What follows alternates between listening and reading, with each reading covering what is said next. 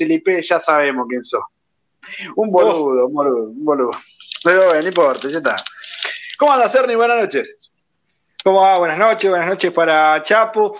Bueno, hoy estoy un poco con el tema de la suspicacia, ¿no? Porque creo que San Lorenzo es un poco la suspicacia, ¿no? Creo que esto de hacerle creer a la gente, venderle buzones, ¿no? Eh, está más laminizado que nunca San Lorenzo, ¿no? Es como que mandan primero a hablar a uno para instalar un tema, eh, después salen las deudas y hay otros que las amenizan. Eh, siempre la culpa la tienen los jugadores en San Lorenzo. A ver, hoy, hoy es Monetti, eh, porque no se quiere ir, el Torito Rodríguez porque es un muerto, y antes era Villalba, y antes era Kahneman. siempre hay uno. ah, siempre los jugadores son mal, los jugadores que vienen a San Lorenzo tienen un desamor por el club, la verdad que son, jugadores de una calaña terrible, digo. Ahora, por ejemplo, si Ubita se llega a querer ir a Defensa y Justicia, es un maldito, ¿no? Porque si quiere ir, claro, el muchacho quiere cobrar todos los meses, es malísimo. Ahora vamos a estar hablando de ese tema, pero quería darle una introducción con respecto a lo Monetti, de algo que la verdad que no me gustó y me gustaría decir al aire, con respecto a Marcelo Culota, ¿no? Eh, a quien hemos sacado en nuestro, programa varias veces, con mi aval o sin mi aval, no importa, lo de menos, ha salido varias veces en el programa, nunca hemos salido en el programa de él, ¿no? O sea que alguna vez podría eh, devolver la pared que le hemos tirado infinitas veces, pero bueno, más allá de, eso, la verdad que yo no tengo ningún interés en salir de su programa. No me gustó cómo manejó el tema de Monetti, primero, cómo de repente se habla de esa deuda con Monetti desinformando, ¿no? Porque la realidad es que es una desinformación lo que digo, porque el contrato de Monetti no vence ahora, contrato de Monetti vence en diciembre y lo que pide Monetti ahora para ejecutar su cláusula es cobrar todo. Ahora, cuando como muy bien decía Ernie, cuando uno empieza a atacar, Monetti se quiere quedar, que se quiere quedar tomando sol, decía Culota. Es lo que le corresponde por el contrato que le firmaron y que le están, que están impagos. Entonces, yo no sé si es adrede, no creo, pero si es adrede o no es adrede, al caso da igual. ¿sí? Las peores cosas se hacen con las mejores intenciones. Culota se puede eh, estar totalmente en desacuerdo con Monetti. Y está perfecto. Ahora, si lo culpa a Monetti de quedarse cobrando un contrato porque le deben, está salvando a la dirigencia de la responsabilidad y a los verdaderos responsables de que Monetti esté en San Lorenzo, que son los que lo contrataron. Cuando el otro día hablaba de un contrato de dos partes, ¿no? Eh, sí, hay un contrato, en un contrato siempre hay dos partes. Una parte que ofrece y otra parte que acepta. Si a mí me ofrecen una plata y yo la acepto, el problema ya no es mío. Yo te acepté la plata que vos me ofreciste. En caso sería problema mío si yo no aceptara. Yo te diría, no, mira, esta plata no arreglamos, perfecto, es problema mío. Pero si aceptó la plata Monetti, San Lorenzo se lo tiene que pagar. Y si Monetti se quiere quedar tomando sol, es porque los dirigentes no le están pagando. Entonces, esa deuda con Monetti y después también eh, esa, no vamos a decir ninguneo, ¿no? Porque es una palabra fea, pero eso de decir, ah, no, espera, er, porque Ernie le dio la información diciéndole, no, espera que lo consultamos con Plesia, ¿sí? Plesia, eh, un contador de Twitter, podemos decirlo así, porque la realidad es que en los balances siguen saliendo igual, pero así todo Plesia termina siendo uno de los pocos rescatables de los partidos políticos de San Lorenzo, como minimizando la fuente de frenesí, ¿no? Y la verdad que mucho no me gustó porque Plesia dijo exactamente lo mismo que dijo Hernán. Y si Culota tiene alguna duda de nuestras fuentes, a mí me empiezan a entrar dudas de qué vio cuando a todo el mundo San Lorenzo le dijo que el boleto estaba todo bien. Y de repente aparecieron millones en cocheras, y de repente apareció una escuela que encima se enojó cuando nosotros de buena fe le preguntamos si estaba firmado eso en el contrato eh, del boleto. Estaba en el boleto el tema de las escuelas y dice, son peras y manzanas. Y yo no sé si son peras y manzanas porque yo el boleto no lo leí, el que lo leíste fuiste vos. Y vos dijiste que estaba todo bien. Y a mí todo bien no me parece que esté. Entonces, si vamos a entrar en ese juego de dudas, yo no sé quién sale perdiendo. ¿sí? Quería esa, esa pequeña introducción porque la verdad no me gustó nada lo que, lo que ha sucedido porque siempre lo hemos tratado con mucho respeto y ha salido muchas veces en el programa como para salir a ningunear de esa manera, sino, no, espera que le preguntamos a otro porque es el que sabe. Y Ernie le dijo exactamente lo mismo. Y así también preguntamos sobre, sobre el contrato, que San Lorenzo tiene que pagar 3 millones y medio de dólares, ¿sí? Cuando a Movistar Arena a Atlanta le están pagando 16 millones de pesos por calculatorio, o sea que la vara no es igual para todos. preguntamos de buena fe y nos respondieron con una soberbia que la verdad, muchachos, eh, la vuelta es de todos los que compramos el metro, ¿eh? Y el que no lo pudo comprar también. Porque no es una cuestión de tener más plata o menos plata. Es una, es una cuestión de todos. Es una cuestión ya del que quiere volver. Haya puesto o no haya puesto. Porque después empezó el, el otro estúpido, también de Pablo Sabor, diciéndole a la gente, no, porque vos no tenés derecho a dejarnos trabajar a nosotros. ¿Por quién sos? Pedazo de forro. ¿A quién te comiste para decirle a la gente que quizás no pudo poner plata? Porque no es una cuestión de voluntad, no es que si, che, ¿sabes que me sobran tres lucas? Eh, no, hay gente que no puede. Hay gente que verdaderamente no puede. A la marcha de la legislatura fueron 100.000 personas, ¿no? 100.000 cuervos. Yo no creo que los 100.000 hayan comprado un metro cuadrado, pero en esa marcha de la legislatura, uno de los ejemplos, ¿no? Hicieron fuerza y mucho para esta vuelta de San Lorenzo, ¿no? No, por eso, por eso te digo, me parece que dividir la vuelta entre los que pusieron el metro porque tienen algo más de plata que los otros, ahí hay gente que no quiso poner. Está bien, está en su derecho también, ¿eh? Ojo. Y hay gente que no pudo. ¿Y por qué metemos a todos en la misma bolsa? No, vos que no pusiste, no podés hablar, no, no podés hablar a bola. ¿Quién sos? El padre Lorenzo Massa.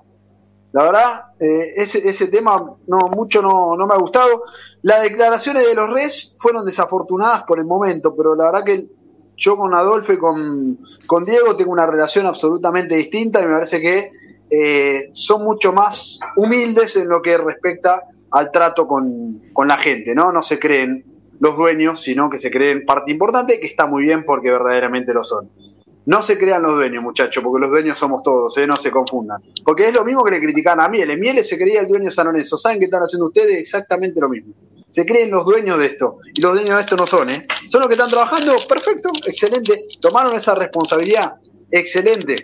¿Sí? Hay gente que puede tomar esa responsabilidad porque tiene más tiempo y otra gente que no tiene demasiado tiempo para asumir ese tipo de responsabilidades. Ahora, caracterizar, vos sos más hincha porque pusiste plata, vos sos menos hincha, vos podés hablar, vos podés, vos no podés hablar, no muchachos, no se confundan, ¿eh?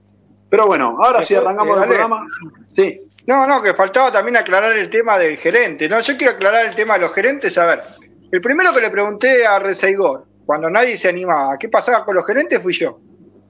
Que me dijo claramente que tenía que haber un recorte, y de hecho estuvo eh, digamos, la gestión para ir recortando y hay muchos gerentes que ya no están, y otros que se están negociando. Pero digo, tuvieron dos semanas desde el lado de determinados micrófonos, que ya todo el mundo sabe, pegándole al gerente de marketing. A Moya Podestá, Moya Podestá, Moya Podestá. El señor Culota también, pegándole a Moya Podestá, Moya Podestá. Y la realidad es que a Moya Podestá estaba en algo similar a Monetti. O sea, no arreglaba porque le den plata. Y el tipo dice, vos me querés echar, me querés rescindir el contrato y tampoco me querés pagar lo que me debes. Entonces hoy parece que en San Lorenzo el malo de la película es el tipo que vos lo querés limpiar y no le querés pagar. Como por ejemplo Braguieri, que terminó hinchado las pelotas, por decirlo de alguna manera, yéndose a Lanús y resignando una deuda. A Melano ahora lo mismo.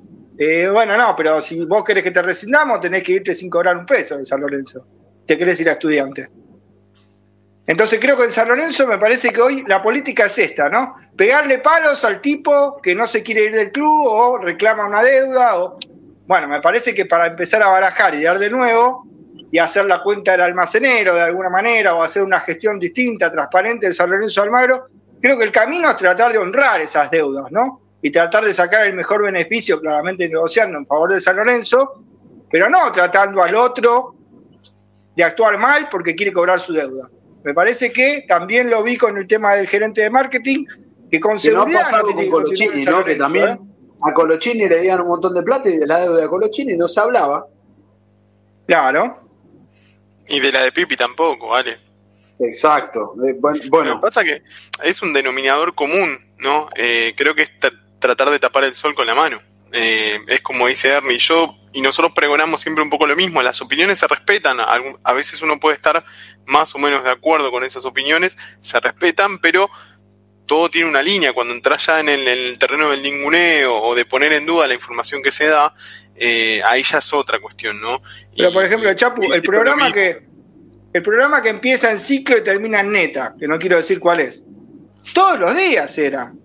Totalmente. Un palito para Moya Podestá, un palito para Moya Podestá. Entonces eso ya entra en querer formar opinión, o sea, querer ponerle la gente en contra del ah, tipo que seguramente su trabajo lo hizo mal como gerente de marketing. está fantástico, pero no mató a nadie, ¿eh? Y si le firmaron un contrato, tiene derecho a cobrar. El, club asumió ese compromiso. Eh, es Exactamente. un compromiso que, que en definitiva como vos decís, eh, después vos podés rescindir ese compromiso de la mejor manera posible sentándote a negociar, está bárbaro. Pero de primer medida tenés todas las de perder porque vos asumiste el compromiso y vos firmaste lo que firmaste. Entonces, cuando se entra en ese terreno de que siempre el culpable es el otro, no, siempre el culpable es el representante, siempre el culpable es el jugador que pide más, o en este ah. caso siempre es el, empleado de turno que está exigiendo de más. No, el tipo está exigiendo lo que vos le firmaste. Y muchas veces también ni se sientan a negociar, hacen esta operación de desgaste para que por ahí el tipo se canse y diga, bueno, ¿sabe qué? Me voy porque me cansé de San Lorenzo como Braguieri. Ahora, si Braguieri adoptaba una postura similar a la de Monetti, Braguieri hoy seguía entrenando. Y hoy lo está, matando. La gente por ahí se hablan, de, hablan de ética, ¿no? O sea, se habla de la ética de un jugador que se quiere quedar para cobrar y no se habla de la ética de un club que le está debiendo. O sea, me parece que los conceptos de ética en determinadas personas están un poco erróneos, ¿no? Un poco y además tenés que escuchar en las redes que, por ejemplo, eh, pero ustedes no ponen el club delante del jugador, ustedes son jugadoristas. No, no es que sea jugadorista. A ver, hay una realidad en todo esto. Yo no soy jugadorista, pero ¿qué culpa tiene Bragueri? Si vos lo fuiste a buscar cuando el tipo quedó libre de Colombia, no le estás haciendo un favor. ¿Para qué le firmaste lo que le firmaste? Fuera de broma, uno entra en la broma, ¿no? Con el Torito Rodríguez, que Torito Rodríguez, que tontito, que ternerito. Una broma, ¿no? Pero el tipo puede jugar bien o mal al fútbol. Pero eso es, un burro, está robando plata, se tiene que ir, pero ¿quién se cree que es ese burro? ¿Por qué no se va? El tipo quedaba libre y, lo, vos le compraste el pase. Y le firmaste por dos años el contrato, y un contrato altísimo que lo contamos nosotros. Entonces, ¿por qué no dicen Lames es un burro? ¿Cuándo se va Lames? Porque el que firma eso es un burro. El que le firma un contrato de tres años a Melano es un burro. Entonces, ese es el que tiene que dejar el club y no Melano, porque yo me pongo en el lugar de Melano y Melano es un trabajador. Jugará bien, mal, es un juicio de valor que cada uno puede hacer. Pero alguien lo fue a buscar a Melano. Melano no vino con el bolsito, se paró en la ciudad deportiva y dijo, por favor, ¿me, compran para que venga a jugar a San Lorenzo? No. Bueno, lo, van a buscar, es un profesional y viene a trabajar. lo mismo exactamente que se dice Monetti.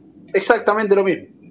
La misma operación. Se intenta, normalizar que, no sé si es normalizar la palabra, pero se, se trata de instalar que eso es normal, eh, que, es lo que corresponde. Es lo mismo que, como comentaba Ale al inicio, eh, de repente San Lorenzo, que es la, la, víctima de todo lo que fue la expropiación de sus terrenos, tiene que compensar al Estado poniendo plata de su bolsillo para construir unas escuelas que ni siquiera van a ser para San Lorenzo, y cuando alguien intenta levantar la mano o protestar como diciendo, che, ¿cómo, cómo avalan esto? Si San Lorenzo es la víctima, no tiene que resarcir al gobierno de la ciudad, tendría que ser al revés, y te salen a decir, güey, pero perdimos 100 millones, podemos perder 3,5 millones más. Es como, viste, siempre el fin justifica los medios. Acá es lo mismo, y, pero...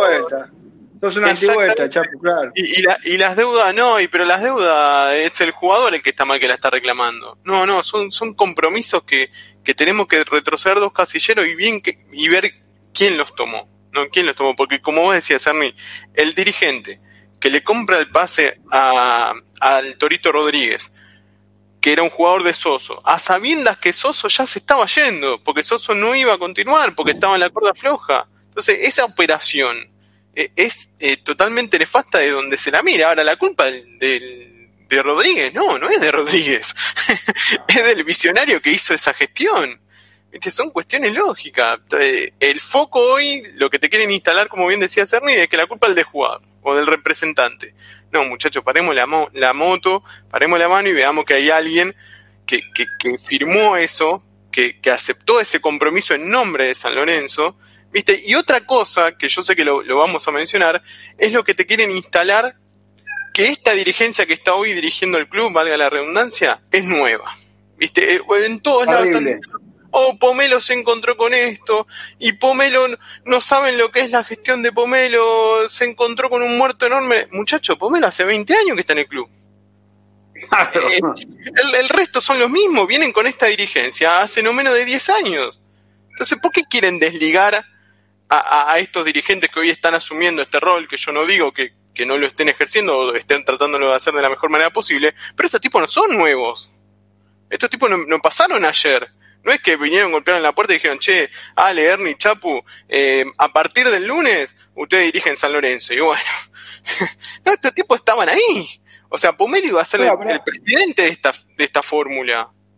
Bueno, pero es parte de la es parte de la desinformación también, ¿no? Que se viene llevando a cabo en San Lorenzo en los últimos años, una desinformación, como lo que explicaba yo el otro día, que hay mucha gente que por ahí por privado, no, pero vos estás equivocado. Bueno, yo expliqué algo técnico. La foto de un balance es la foto de cómo está la institución. Y que vos digas ese balance está bien hecho, no significa que estés avalando una gestión horrible y mediocre. Sin embargo, se le pegó más a 56 asambleístas que al vicepresidente. Claro, tal cual que, a los que hicieron realmente el desastre, ¿no? bueno, los responsables de firmar todos los disparates que firmaron. Bien, Ernie, tenemos que hablar de, una, una salorenciada, ¿no? Marca Cañón. Ah. Como la salida, la salida de Ubita Fernández. ¿Qué pasa con Ubita Fernández, Ernie? Ah, perdón, perdón, antes de que arranque, muchachos, sí, pongamos una mano en el corazón, agarren el manual sabinista, página 5, inciso 3, dice que una semana antes de arrancar el torneo, San Lorenzo se desprende de un titular por dos mangos. Está en el manual sabinista. Eh, uno, siendo generoso. o sea, ah. porque con el torneo empezado podemos perder más jugadores. Yo hablo de, estrictamente una semana antes de empezar. ¿eh? No, bueno, ahora, por, ahora, lo dejo ahí. Por ahora lo dejo ahí. Es más, ojo, Manuel Sabinista también nos dice que puede venir un refuerzo e irse a la primera fecha. ¿Te acuerdas del Pulpo González? un partido. un partido. Creo que metió un gol, no me acuerdo. Y se fue al Córdoba de España, está jugando en Grecia. El ni siquiera jugar como Nani, ¿no? Ni siquiera jugar y tener la foto nada más como Nani. Con, el pollo Ruggeri. Bueno, ¿qué pasa con Ubita, Ernie? Bueno, Ubita Fernández, la gente de Defensa de Justicia, eh, como todos saben, vendió a Brian Romero a River, una gran operación que hizo la gente de Defensa de Justicia y pensó en Ubita Fernández, porque bueno, claro, primero que Ubita Fernández rindió mucho en defensa de justicia, y segundo que agarraron el cuaderno, como digo yo, el almacenero, y empezaron a buscar, San Lorenzo me debe dos millones. ¿Cómo San Lorenzo me debe dos millones? Y sí, San Lorenzo cuando fue a comprar el 50% de Ubita, fue a comprar con la tarjeta, o sea, tarjeteó. Y después cuando vino el resumen de la tarjeta no había pago. Entonces la gente de defensa, bueno, es como que de alguna manera ya dijo, bueno, hasta acá los dos millones que me debes por Ubita, ¿cómo me lo vas a pagar? Bueno, se llevó un porcentaje de Tomás Cardona, que San Lorenzo tenía el 40%. ¿Y ahora qué dijo? Bueno, todavía me debes 900 mil dólares. Bueno, yo te condono la deuda de 900 mil dólares. Y arreglamos una diferencia. Y me quedo con el 50% de Ubita que nunca tendría que haberte vendido. Esa es la realidad, ¿no? Si lo vemos desde ese lugar, es como que Defensa y Justicia dice, bueno, quiero recuperar eh, un jugador que nunca tendría que haberte vendido, porque del tiempo que está ubicado en San Lorenzo, San Lorenzo no pagó un peso y sigue debiendo esos dos millones de dólares, con lo que se arregló la transferencia eh, ya hace dos años, dos años y medio, si no me equivoco, de Ubita Fernández en San Lorenzo Almagro, que tiene contrato hasta 2023. Y prácticamente lo que te está pagando es eso, Defensa y Justicia. Vamos a ser sinceros, tiene un contrato con San Lorenzo. Entonces, para terminar con ese contrato y decir, bueno, te valido de alguna manera ese porcentaje que vos tenés, digo, bueno, no me pagué los dos millones. Te descuento los 900 como me debes y van a arreglar una diferencia económica más o menos de un millón, pero bueno, sin los impuestos y demás. Bueno, esto me da una cuenta sencilla. Por 800 mil dólares que va a recibir San Lorenzo, se queda sin dos jugadores que hoy serían titulares en San Lorenzo. No tengo dudas, como son Ubita Fernández y Tomás Cardona. El central zurdo que estaban buscando. Claro, dos jugadores yo creo que son titulares acá, ¿eh? Dos jugadores que acá son titulares por la mera suma de 800 mil dólares. Y no quiero empezar a cagarle la noche, pero de esos 800 mil dólares ya hay un acreedor que no podés evitar, que es Unión de Santa Fe. ¿Por qué? Porque para que no haya juicio por los hermanos Pitón, se firmó un compromiso que la primera venta que hiciera San Lorenzo de Almagro tenía que ir primero a cubrir la deuda con los hermanos Pitón. O sea que esa plata que agarre ya se va a empezar a ir rápidamente hacia Santa Fe para poder condonar la deuda con Bruno y Mauro Pitón. Mauro que está vendido en teoría a Vélez. Claro, pero vos a Unión no le pagaste. tampoco le habíamos pagado completo el, el préstamo de Troyanqui, ¿no? O sea, somos parejitos. claro, somos parejitos en eso, no le pagamos a nadie. Podemos decir la unión no es, no es personal. Totalmente. A defensa tampoco le pagamos. Pero aparte estamos entregando, como decía me entregamos un porcentaje de Cardona eh, que hoy sería un, eh, de hecho había sonado en un momento en el mercado de pases como un central joven que incluso viene de, Europa de haber hecho eh, algunas armas allá, de haber rendido bien en, Godoy Cruz, pero aparte estamos entregando un titular, un titular que viene jugando en, buen nivel, que terminó jugando bien dentro de todo de la etapa de Abobe. Yo no no lo puedo entender no lo puedo entender. Y, siempre los números cuadran justo para paliar otra deuda que tenemos, ¿no? Porque no es que te sobra, no es que te ponen un millón y medio y vos decís, bueno, el medio es para la deuda y un millón le queda al club para acomodar la economía. Lo que pasa es que tampoco lo vale, Chapo, porque la verdad que el 50% de Ubita hoy creo que no vale 5 millones tampoco. Entonces es como que tampoco te van a pagar lo que no vale. Eh, es una cifra similar a la que ellos le vendieron a su momento a Ubita Fernández en San Lorenzo, un Ubita Fernández que la venía rompiendo en defensa y que San Lorenzo aceptó pagar dos millones de dólares de la mitad del pase, que ya es mucho, creo también, ¿no? Pero bueno, es una operación que se hizo en el momento con, eh, con Ubita Fernández y por eso, bueno, ahora de alguna manera lo tira para atrás eh, de defensa. La única posibilidad de que se caiga, me contaba hoy un directivo de San Lorenzo, es que el jugador no quiera ir. Claro. Si el jugador acepta, eh, creo que no hay vuelta atrás y San Lorenzo no se puede negar. Yo lo decía ayer en Bodón mí. San Lorenzo está como cuando vos jugás al truco y el rival tiene 29. A todo tenés que decir que sí. Envidio, truco, falta envidio, lo que te diga, tenés que decir que sí.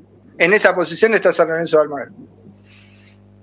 Bueno, y, además, digamos. Nos llevaron a esto que, que, sinceramente es una vergüenza, porque que venga Defensa y Justicia a, a, a corrernos, a primeriarnos con un jugador, habla de cómo está San Lorenzo hoy, ¿no? A, a dónde nos han llevado que venga defensa, sin desmerecer a Defensa y Justicia, ¿no? Porque como institución claramente mucho está, más que San Lorenzo. Sí, pero abismalmente mejor ordenado que nosotros. Pero, pero bueno, viste, es algo que es impensado y que también te duele y que te marca el camino, más allá de toda la cuestión de Ubita. O sea, que venga y defensa a primeriarte y a llevarse un titular de San Lorenzo, ¿no?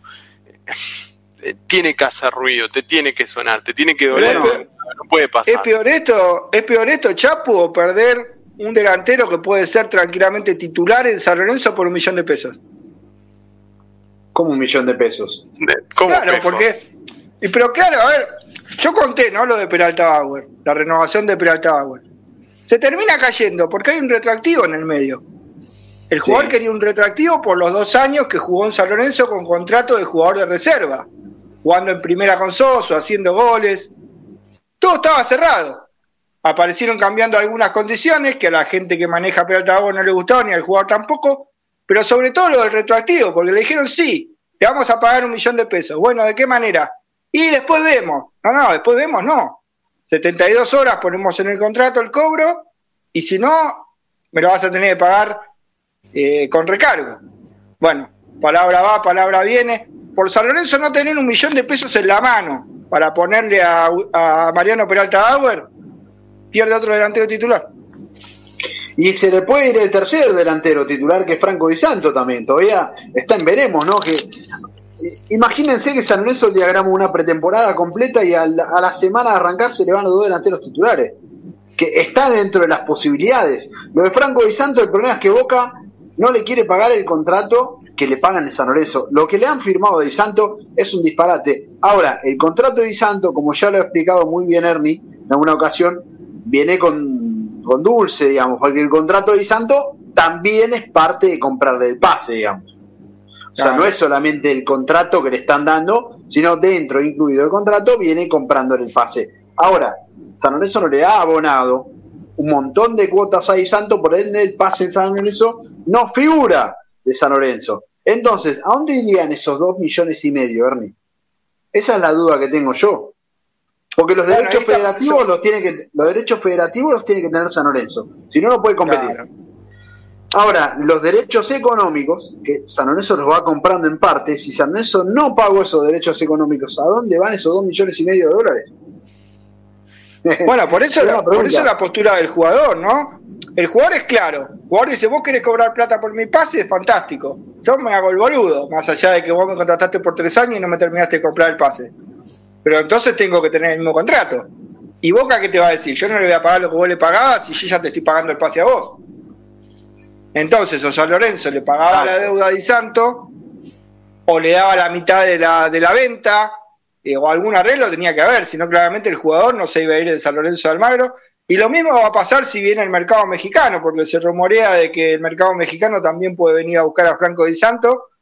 Eh, y bueno, puede pasar algo similar. O sea, siempre por lo mismo, ¿no? Claramente, si San Lorenzo llegaba a vender a Di Santo en dos millones y medio, como lo dije yo creo que hace un mes.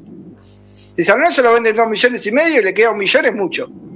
Porque el resto es deuda.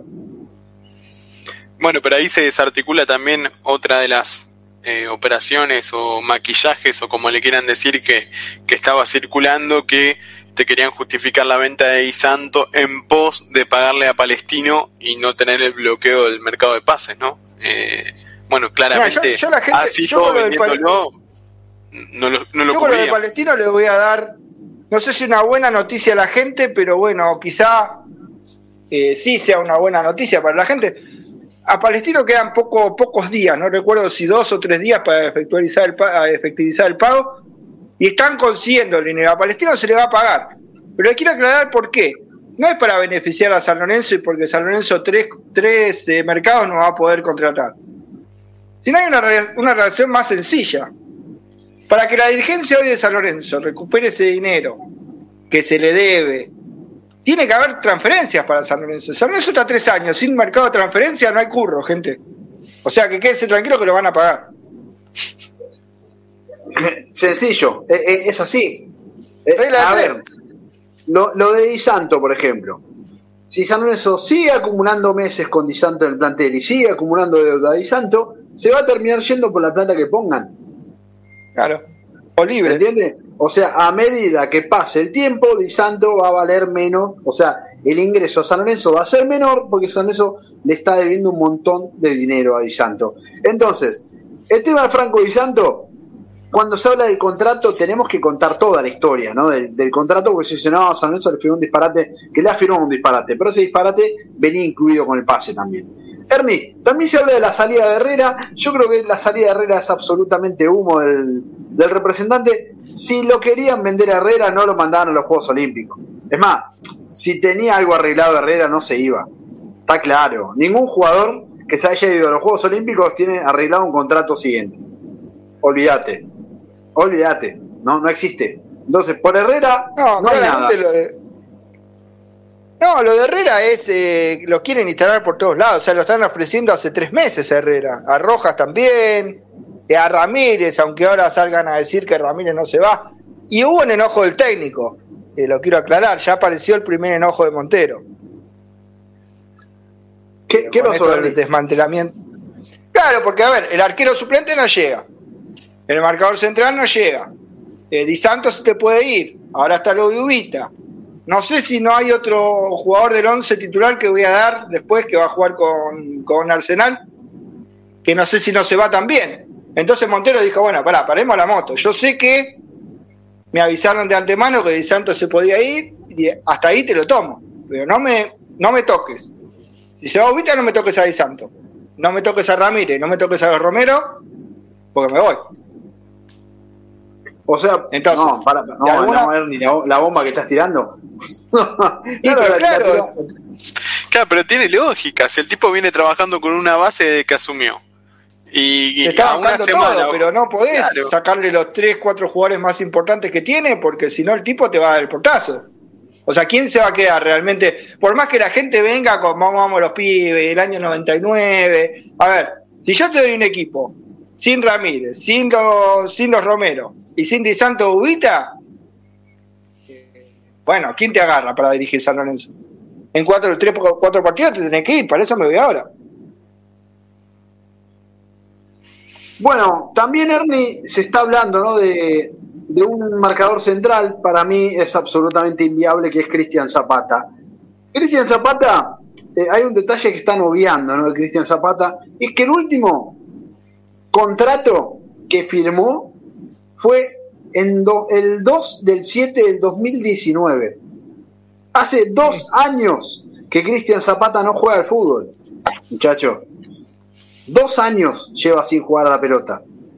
Por ende, San Lorenzo va a traer, si trae, ¿no? Yo, la verdad que no, no, no, no me fío mucho de dónde viene la información, pero en caso que venga Cristian Zapata, lleva dos años sin jugar al fútbol. También se hablaba de Gentiletti que se retiró. A ver, tiraron cada nombre en San Lorenzo que se terminó retirando Gentiletti. No quería saber más nada con el fútbol.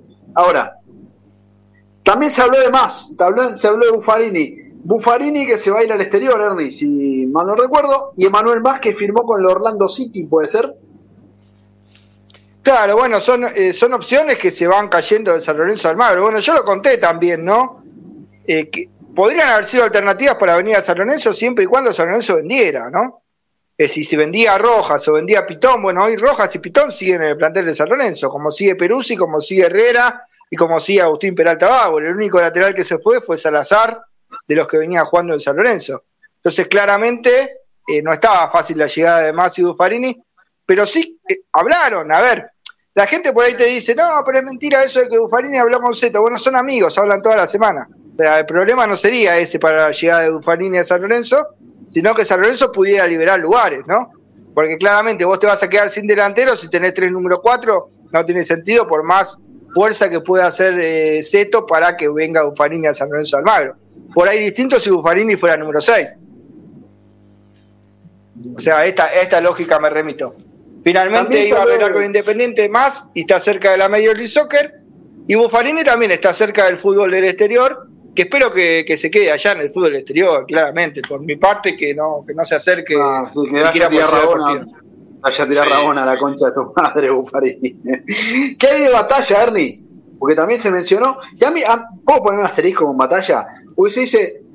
He escuchado muchos periodistas diciendo, no, que es horrible, que es malo y después ponderan a Gallardo con los pibes que sube. A ver, si, si Gallardo confió en Batalla con 20 años, tenía 20 años Batalla cuando se paró en el largo de River.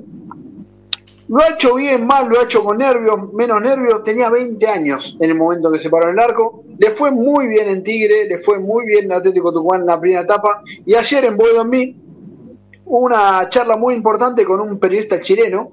Eh, mm. Si pueden, escucharla, muy interesante.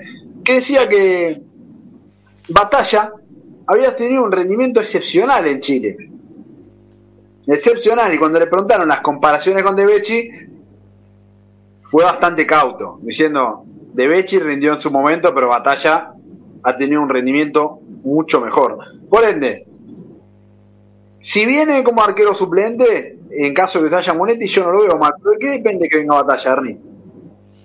Bueno, lo de Batalla es una negociación que, que bueno, un ofrecimiento del representante de batalla, que es el mismo representante que Ramírez, ¿no? Miguel Jiménez. Como en Chile no lo pueden comprar y el jugador todavía le pertenece a River, la idea de este representante fue decir, bueno, eh, a River le va a convenir la vidriera de San Lorenzo, digamos, venderlo a San Lorenzo Almagro, prestarlo a San Lorenzo Almagro por sobre seguir prestándolo, por ejemplo, en la Liga de Chile, ¿no? Y un poco empezó a aparecer el ruido de que Gallardo como quiere un volante ofensivo, habría puesto sus ojos en Ramírez. Y ahí empezó a venir el problema con Montero que yo contaba antes, ¿no? Me adelanté a contar lo de Montero, porque cuando vino este rumor, ahí donde se enojó Montero, dijo, no, espera, si me va a sacar también a Ramírez, y es como que hicieron un pacto de alguna manera, que Ramírez y los Romeros no se tocan, que se bancaba la ida de Di Santo o de Ubita, alguno de los dos. Por ende, yo creo que si se va Ubita, se va a quedar Di Santo. Entiendo. Bueno, en realidad, Ernie, te corrijo, el representante no es Agustín Jiménez, es Hernán Berman.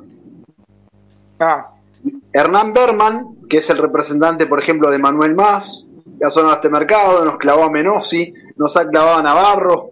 no,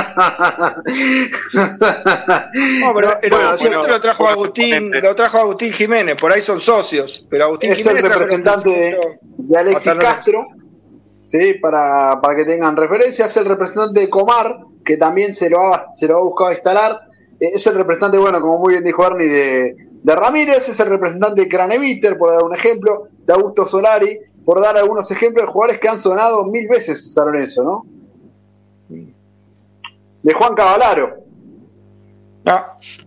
Hernán Berman Eh, bueno, es, es, una persona bastante especial, Hernán Berman, ¿no? También está, está, metido, está metido en bastantes, bastantes líos. Hernán Berman fue mm, socio de Massa durante mucho tiempo, tenía un montón de vínculos en Tigres, más fue parte de la, mm, de la dirección deportiva de Tigres, fue un escándalo, se imagina un representante de la dirección deportiva, le metía a Navarro, le metió un montón de arqueros y no sé si recuerdan también el caso con Pedrito Toblio, ¿no? que lo ha llevado también, a quien también maneja, que lo ha llevado a gimnasia y se decía, no, porque Navarro ataja porque anda bien, lo amo, Pedrito. Me parece una persona excepcional, pero Pedrito, dale. Bueno, Hernán Berman es un representante con mucho poder en San Lorenzo, en su momento tuvo muchísimo poder en San Lorenzo, arrancó allá por la década del 2000 con Saviola, me acuerdo. Er, San Lorenzo tiene una deuda bastante grande con Berman, así que yo no, no me sorprendería que se la cobre por ese lado. Pero igualmente, Ale, coincido con lo que vos mencionabas y bueno, eh, también destaco lo, que decías de la nota al periodista chileno en Boedo en mí. Eh, un saludo también para, para la gente de los domingos a la noche de Boedo en mí. Eh, dijo justamente que el nivel de batalla ha sido muy bueno y uno a veces bueno ponía sobre la mesa el hecho de decir pero dejemos ir a De Becci eh, íbamos a buscar a batalla bueno, De Becci terminó incluso, él lo mencionó, perdiendo el puesto y no había tenido grandes actuaciones en Chile, había arrancado muy bien, después terminó justamente perdiendo el puesto y sin embargo Batalla eh, fue uno de los mejores arqueros de la liga, ¿no? Y también tiene otro color, sin desmerecer a De Becci, yo lo, lo, lo banqué un montón de tiempo, pero eh, es como vos decías, algo tenía que tener para debutar en River y, que Gallardo le dé la, el arco, ¿no? Como un arco como el de River, y sin tampoco tener la solvencia de la defensa que hoy tiene River, ¿no? También hay que, hay que hablar de eso, porque también mucho se lo destaca Armani, pero mucho de las buenas actuaciones de Armani también es porque la defensa es muy sólida, ¿no? Entonces, Batalla no estaba en un contexto como el que hoy tiene River y, en ese sentido, por ahí entre la juventud y no estar en un momento donde la defensa te da mucha seguridad, bueno, todo le jugó un poco en contra, pero bueno, tiene otro color si querés pensar en un arquero a futuro, eh, que ya tiene experiencia en un grande, que ya tiene experiencia de haber jugado afuera. Eh, yo sigo insistiendo como opinión personal que para mí el arquero lo tenés que formar en el club, ¿no? Eh, tenemos exponentes, está López Caliñú, que está Rivaneneira. Eh, pero bueno, también se entiende, y Ernie lo ha mencionado en programas anteriores, si, si se te lesiona Torrico y entra mm, Rivaneneira y se come dos goles, probablemente no, no ataja más. Entonces tampoco es cuestión de quemarlo al pibe, ¿no? Eh, bueno, es una situación muy especial la del arquero. Claro, la gente, por ejemplo, te dice, y pero Chilaver tenía 18 años cuando vino, y Saja, bueno, pero Chilaver y Saja, un Chilaver y un Saja no salen todos los días, gente. Ahora estamos hablando de arqueros de un nivel eh, que no es cualquier arquero, ¿no? ¿no? te sale todos los días un Saja, no te sale todos los días un Chilaver, no te sale todos los días un Ángel Correa, que también es un jugador que cualquier pide inferiores, la gente, y pero no se parece a Correa. Y bueno, gente, pero todos los días no te sale un Correa. Pero de todas maneras, yo creo que hoy si vos tenés un Julián Palacio, si lo rodeás bien, en primera puede jugar. Un Mariano Peralta Bauer bien rodeado, en primera puede jugar. Y quizás no son Ángel Correa. Va, quizás no, no son Ángel Correa, claramente. Pero bueno, eh, hay que cuidar por ahí ese patrimonio que uno tiene y decir, bueno, eh, banco que juegue Peralta Bauer, banco que juegue el Tanque Díaz, y no banco que juegue Melania Troyaki. Eso creo que tiene que ser de ahora más el ABC, ¿no? De este San Lorenzo que se viene. Sí, no, no, claramente. Y bueno, igual el tema de Berman insisto, viene por, por otro lado, Bernie, eh, viene por, por una deuda que tienen con Berman de hace bastante, ¿no? Berman es una persona, un representante muy, muy poderoso. Es más, imagínense el poder que tiene Berman, no sé si se acuerdan el periodista Alexis eh, el de TIC. ¿Se acuerdan por qué lo echaron de TIC? No, había tenido un altercado, ¿no? Con, Berman. Eh, lo, había contado cómo funcionaba Berman en Tigre eh, con la relación con Sergio Massa y al otro día lo, echaron. a ver, estamos hablando de un representante con mucho poder político, ¿eh? No, con mucho poder dentro del ambiente de los representantes. Así que, ojo, que el tema con Berman también es un tema bastante complejo y muchos dirigentes tienen miedo a decirle no a Berman. Así que lo de batalla probablemente se, se termine dando. Ernie, ¿quién más suena en San Lorenzo? Eh, bueno, como jugadores no, no estaba lo de Comar que vos decías antes, pero bueno, claramente Talleres no lo quiere prestar. El jugador vendría con gusto a San Lorenzo Almagro, pero bueno, claramente Talleres lo quiere vender. Y con Talleres, recordemos, también hay deuda por Juan Ramírez. Y bueno, acá me llega información de que bueno, no estaba tan equivocado yo, ¿no? Y que bueno, lo de Ubita Fernández ahora se puede caer y justamente porque el jugador quiere quedarse en San Lorenzo, ¿no? Es lo que, decía antes de la información, tenemos hace 10 minutos lo dije. Al señor Rodrigo Vizcarra, que... se ha sumado, Ernie, ¿eh? espera que lo presentamos. Ah, Rodrigo. Igual te digo, hoy, para mí no quiso ser de Bechi, ¿eh? hoy metió una planchita Mete más planchas que Pablo Montero cuando jugaba. ¿Cómo andás, Rodri? Buenas noches. Ale Chapo, Ernie, bueno, la gente, buenas noches. Disculpen la demora, pero bueno, hubo inconvenientes técnicos que había que resolver en el día de hoy. ¿eh? Sí, se, ¿eh? no, se mandó una cagada al peluquero y bueno, tuvimos que, tuvimos que cambiar un poco, así que por un par de semanas vamos a estar así. Esa plancha Pavo. Yo veo falta. Bien, eh, Ernie, estás con los refuerzos. No, bueno, decía que lo de Ubita, yo hace 15 minutos decía que la única, hoy me habían comentado que la única manera que se cayera era que el jugador no quisiera ir. Y bueno, ahora me llega una versión de que justamente Ubita Fernández quiere quedarse en San Lorenzo Almagro, no sería su intención pasar a defensa y justicia, y bueno, eso puede hacer caer el pase, ¿no? Eh, lo único, porque claramente San Lorenzo no puede decir que no. Eh, sí, el jugador podría decir que no, todos sabemos que si un jugador no quiere una institución, eh, se cae un pase, ¿no? Eso no hay ninguna duda. Así que bueno, de alguna manera podría ser una buena para San Lorenzo de cara a lo que es eh, el comienzo ya del campeonato y no perder un jugador titular como es hoy Ubita Fernández. Por un lado bien, porque es un delantero que San Lorenzo, ya lo que se hablaba antes, ¿no? Lo, terminó comprando el año, el año pasado, jugó poco y nada entre pandemia y lesión y que se te vaya ahora a inicio del torneo cuando viene jugando bien en los amistosos era bastante, bastante complicado aparte en el lugar de Ubita, ¿no? Porque siempre lo, destacamos. Por ahí con Soso lo quería poner de extremo, Daboe tampoco le encontró bien el lugar, pero donde Ubita mejor rindió siempre fue con un 9 arriba, ¿no? Por ejemplo con el Cookie Márquez, siempre fue con otro. Entonces por ahí, eh, justamente yo también estaba chequeando lo mismo que, que estaba mencionando Ernie, que, que bueno, que él aparentemente se siente importante, se siente respaldado por el técnico, obviamente en este nuevo rol que tiene y sabe que también que si rinde como viene rindiendo en los amistosos, y no sale más. No sale más. Entonces, bien por Ubita, si, se quiere quedar, nos alivia un poco el corazón a todos, porque sinceramente estar perdiendo un tipo eh, clave, eh, al menos en este primer esquema de, Montero, a una semana de empezar, hubiera sido durísimo. Bueno, tenemos que hablar de lo que va a ser el partido del fin de semana también, ¿no? ¿te ¿interesa alguna información más con respecto a esto? Si no, ya nos centramos un poquito en lo que va a ser el San Lorenzo Arsenal. Eh, bueno, no, no, en el, en el, tema de rubro de mercado de pases no, no hay más que lo que venimos mencionando. Bueno, todos los días hay muchos ofrecimientos, por ahí nos enteramos de nombres que ni siquiera lo decimos porque claramente es llenar de nombres, nombres, nombres, nombres la página y bueno, claramente no, que no tiene asidero, tratamos de esperar a que haya una intención o una negociación posible para, para ponerlo como lo de Ubita o quizás lo de Cristian Zapata, que me dicen que la directiva es, optimista con la llegada de Zapata. Al manager le gusta, Montero no habría dado, dicho que no, ante la llegada del colombiano. A mí me generan dudas, claramente. Como decía Ale, en los últimos dos años jugó 12 partidos, pero bueno, donde manda Marinero no manda capitán, ¿no? Y bueno, el que decide es Seto, el que decide es Pablo Montero.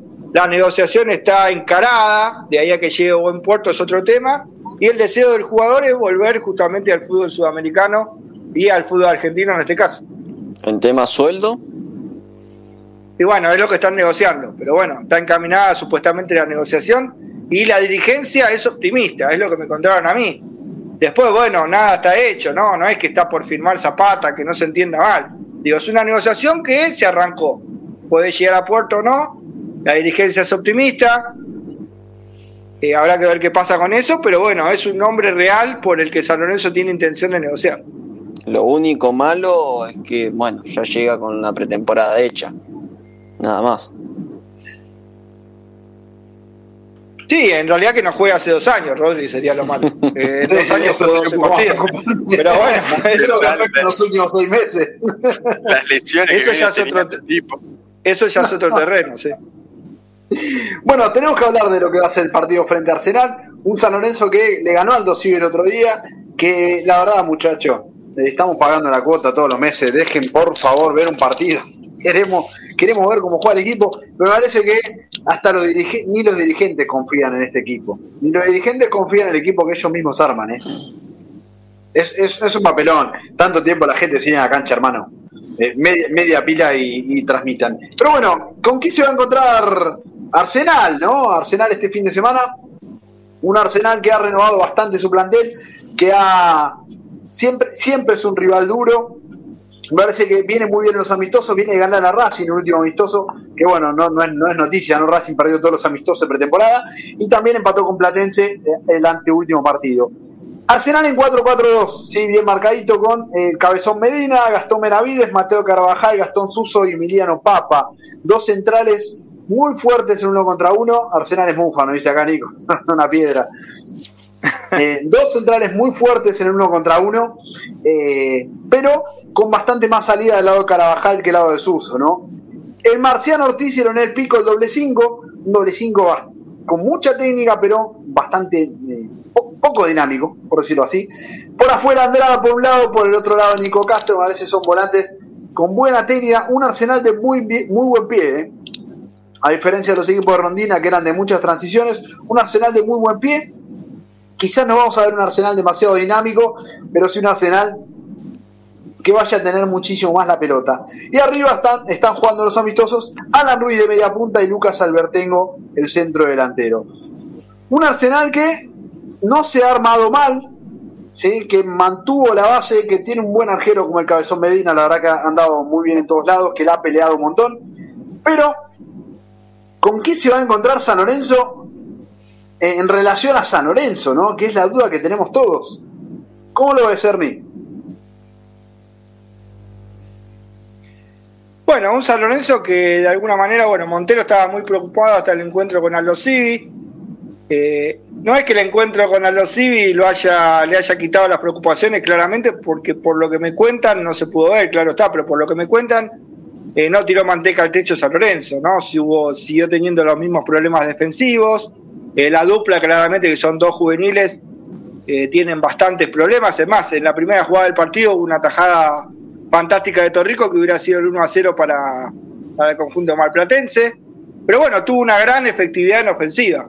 Me cuentan que Di Santo tuvo uno de esos partidos de nivel europeo, hizo un gol de, gran calidad, después hizo otro gol empujándola, asistió a, a Julián Palacios en el, en el gol de San Lorenzo de Almagro, y lo tranquiliza un poco la parte ofensiva, ¿no? Y esa efectividad que puede tener San Lorenzo, buen partido de Gordillo, eh, se ve un equipo hasta que Ortigosa aguanta y otro equipo cuando ya Ortigosa eh, no aguanta y entró Torito Rodríguez entró en su lugar.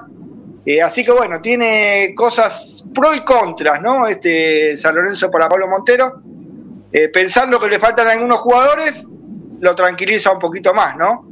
Y la idea de no saber cuántos jugadores le pueden vender es lo que tranquiliza también a Pablo Montero. Pero bueno, ahí San Lorenzo tendría una base con Torrico en el arco. Perú si llega, eh, Donati si llega, que no creo, porque lo de Donati en medio de contractura para mí está más cercano a ser un desgarro por la cantidad de días, ¿no? Recuerden que fue en el primer amistoso con Quilmes que salió Donati por un golpe. Sí. Y estamos a 15 días y faltan 5 o 6 días más para jugar y se duda de la llegada de Donati, creo que si es una paralítica. Yo nunca vi una paralítica que dure 20 días, ¿eh?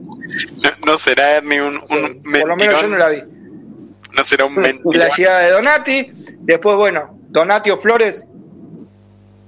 Ah, Donatio Flores sería el primer central, Gatoni el segundo, Rojas por la izquierda, Julián Palacio, Gordillo Ortigosa, Ramírez, Ubita, que finalmente parece que se queda, y Di Santo, los 11 de San Lorenzo, que tiene en mente Pablo Montero, para arrancar el campeonato el próximo. Bastante parecido, ¿no? Domingo 15-45 no, no se ven equipos demasiado dinámicos, ¿no? De los lados, pero sí equipos con mucha tenencia y mucha circulación.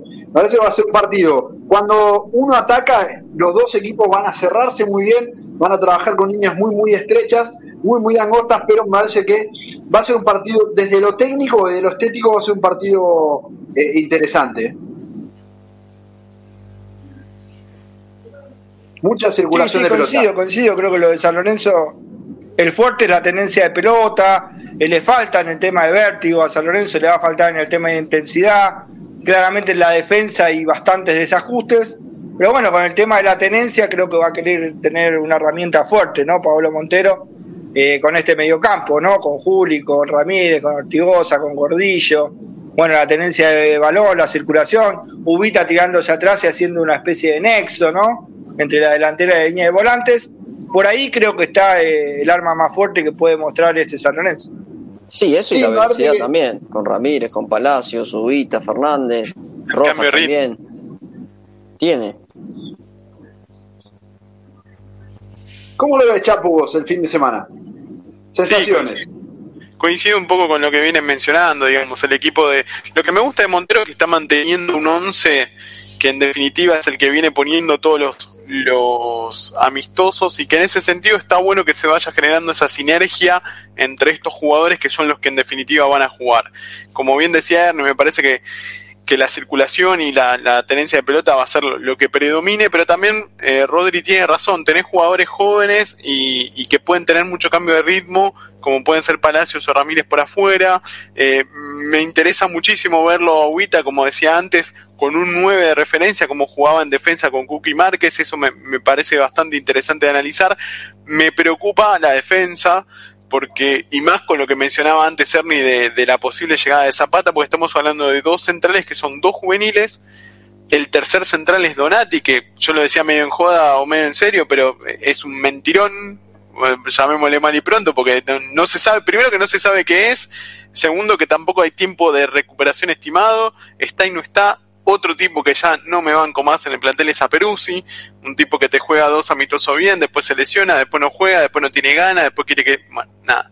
Otro tipo que no me banco, pero bueno, ahí se nota que es el punto más débil de San Lorenzo, porque si, si no juega Peruzzi, juega Peralta Bauer, con, todos los, los condimentos que tiene. Si no juega Donati, juega Flores, que Flores me parece un buen proyecto, pero quizás hoy eh, con una defensa con Gatoni eh, damos por ahí alguna ventaja en ese aspecto. Así que bueno, tenemos puntos por ahí un poco más fuertes que otros y, coincide, vale, va a ser un lindo partido para ver. Arsenal creo que le va a buscar bajar el ritmo a San Lorenzo y bueno, lo que juega siempre Arsenal a tratar de, sorprender en las oportunidades que tenga, ¿no? Entonces me parece que va a ser clave la, la, lo despierta que esté la defensa para poder contrarrestar eso. Y yo creo que el juego va a estar mucho más volcado hacia la derecha, eh, por hacia la derecha Arsenal, por ende, el lado izquierdo de San Lorenzo va a ser el sector a tener en cuenta, ¿no? Yo creo que Emiliano Papa es un defensor que para hacer la salida posicional es, muy bueno, es muy interesante, pero ya no es el Emiliano Papa que llega hasta el fondo. Y Juan Andrada es un enganche tirado a la banda, por ende me parece que Arsenal va a apostar a la circulación por pelota. Del otro lado tiene a Benavides, que es un que es un tractorcito, y a Nico Castro, que siempre termina mostrando cosas interesantes en todos los torneos. Bueno, ¿No nos que puede aprovechar a Alan Ruiz también? Porque es un Y yo creo que, Alan Ruiz va a jugar el uno contra uno contra Ortigosa. Ahí está. Va, va a usar, a fijar a Albertengo con los dos centrales. Albertengo es un delantero insoportable. Tiene un delantero eso que van, chocan, empujan. Parece que Alan Ruiz va a trabajar a la espalda del doble 5 de San Lorenzo. Y ahí puede estar una de las claves de Arsenal ¿sí? porque San Lorenzo no tiene un 5 posicional. ¿Por qué? Porque en, las posibles formaciones de San Lorenzo se ve un San Lorenzo que va a buscar presionar un poquito más alto y la posición esa de Alan Ruiz me parece que podría llegar a ser una posición bastante incómoda para tomar para los defensores de San Lorenzo que también les cuesta salir a presionar. ¿no? Vamos a ver cómo, cómo lo dispone Montero también. Pero justamente, Ale, volviendo con el tema Arsenal, ¿no? Un Arsenal que ya no tiene a Zoraire, ¿no? Que quedó libre Zoraire de Arsenal. ¿No es la mejor alternativa para suplente de San Lorenzo que Torito? O sea, estoy muy loco. Córdoba, Santiago Estero, Zoraire, ¿eh? No, no, pero digo, eh, eh, si San Lorenzo se hubiera fijado en ese jugador para hacer hoy suplente, por ejemplo, eh, esa función que hoy tiene Torito Rodríguez, estaba muy equivocado, no sé. Yo no, no, no sé mucho de esto de jugadores, pero hay jugadores, digo, para poner un ejemplo, ¿no? Que pueden venir también y libres y que te pueden aportar más que lo que hoy tiene San Lorenzo. Sí, el tema es que si después no rindes, como lo, de siempre, ¿no? Seguimos trayendo jugadores que no terminan rindiendo, seguís tapando pibes, que bueno, tampoco hay un 5 así. Eh, yo no, no me ilusionaba si llegaba tampoco. Yo en lugar del Torito sí, pero bueno. Eh, bueno, nos quedan pocos minutos, Ernie, y como siempre, sos un especialista en cagarnos todas las noches. Así que imagino que esta noche no va a ser recepción. ¿Con qué no vas a cagar la noche hoy, Ernie? Bueno, primero quiero empezar con un par de pastillitas que la gente pregunta mucho qué va a pasar con el básquet y el, futsal. Eh, bueno, San Lorenzo tenía un presupuesto de básquet, como yo conté, que no es un presupuesto para el básquet de la Liga Nacional Argentina. Y ahora la idea es, bueno, bajarlo a lo que sería 70 millones de pesos más o menos al año el presupuesto de básquet y tener, digamos, un plantel que pelee, pero que no vaya a salir campeón de la Liga de las Américas como San Lorenzo estaba acostumbrado. Claramente igual no puede no jugar la Liga de las Américas porque lo sancionaron por deber dinero, por ende no va a poder jugar más que el torneo local de básquet. No, sé de qué, de qué institución. Algo parecido pasa con el futsal. y sí, San Lorenzo, por desgracia, me gustaría hablar de, qué institución Estoy hablando de San Lorenzo. Después con el fútbol, eh, el futsal pasó igual, ¿no? Hubo algún altercado con, Calabria, ¿no? Directivo que, maneja de alguna manera el futsal en San Lorenzo por esto del presupuesto. Calabria respondió algo, por lo que gasta el futsal, que son 70 millones de pesos, más los que gasta el básquet, eh, es menos que el contrato de Torito Rodríguez. No cayó muy bien esto. Pero bueno, la idea es bajar también el presupuesto de futsal, o sea que no sé cuánto San Lorenzo va a tener de protagonismo de ahora más en el futsal, ¿no? Si uno lo ve por ese lado, algo de razón tiene. Digo, vos eliminás el contrato del Torito Rodríguez y pagás dos disciplinas durante un año. Eh, pero bueno, no cayó muy bien que Calabria lo dijera de esa manera. Está bien, el futsal cuando te viene a ser mm. un equipo campeón de América, cuando viene ya con sueldos atrasados y también los sueldos son medios magros, ¿no? Sacándolo de esta zona Tampoco que los pibes del futsal cobran millonada. No, no, pero bueno, era un presupuesto que para futsal está más arriba que lo que debería de pagar un equipo por futsal, ¿no? Eh, bueno, podemos hablar también del tema del voleibol femenino, no sin dar detalles, pero bueno, que quizás San Lorenzo ha apostado, yo no lo veo mal, ¿eh? Creo que San Lorenzo no debe ser solamente un club de fútbol, ¿eh? eh claramente, pero como está hoy, digamos, todo es un berenjenal suena medio complicado, ¿no? Decir, tengo el, presupuesto de futsal más alto, el presupuesto de voleibol femenino más alto, el presupuesto más alto de básquet, y no le puedo pagar ni siquiera al tipo que me trae las prepisas de la pensión. Entonces es complicado por, ese lado, ¿no? Pero bueno, la primera pastilla era esa, ¿no? Aclarar que el presupuesto de básquet va a bajar, también el de, futsal, más allá de algún altercado con, Calabria. Eh, después otra cosa que pude recabar en la semana, una información que bueno quiero compartir que pude recabar, eh, hay otra, hay otra una cuestión más por la que no vino Guede a San Lorenzo de Almagro. Porque se acuerdan que vino la novela de Guede, que nosotros lo contamos muchas veces, y estaba el tema de Guede, eh, que si estaba Romagnoli o no. Entonces mucha gente se sorprendió porque dijo, uy, mira, pero al final Romagnoli y Acosta se fueron y Guede tampoco vino. Entonces, bueno, investigando, me contaron algo que quería compartir hoy, una de las primeras cosas que habló Guede con San Lorenzo Almagro y con la dirigencia es que tiene una deuda de 600 mil dólares con Pablo Guede. No, Esa es una de, las cosas también que hicieron que no venga San Lorenzo. Vamos a decir la verdad también. Un pequeño detalle, ¿no? claro, claro. Bueno, ese detalle lo habíamos. Claro, obviaban de, decir eso, ¿no? Pero Pablo Guede claramente, una de las cosas que también lo generaban un abismo, su posible vuelta, era los 600 mil dólares. Y después, bueno, para cerrar, eh, lo conté ayer, yo en frenesí lo anticipé, ¿no? Eh, Ángel y Oscar están esperando volver al país miércoles o jueves. Eh, desde la dirigencia dicen, ¿no? Que bueno, miércoles, jueves, cuando consigan el vuelo. fantástico. Ahora yo haciendo la cuenta digo, si el hisopado negativo es hoy y vienen el jueves, tienen siete días más. O sea, recién empezaría a entrenar el jueves que viene. Y si vos jugás el viernes contra Central Córdoba, Realmente se pueden perder la segunda fecha. Pero no es todo. Juegan. no es todo. Sino que para que el miércoles o jueves consigan pasaje y vuelvan, de la deuda de 800 mil dólares tenés que pagarle la mitad. Bueno. ¿Cómo? De la deuda que hay con los hermanos de 800. No, pará, la bomba, no, Ernie, la bomba que estás tirando, pará, no la tires así. Mira, mira la tira, la tira al final. qué locura.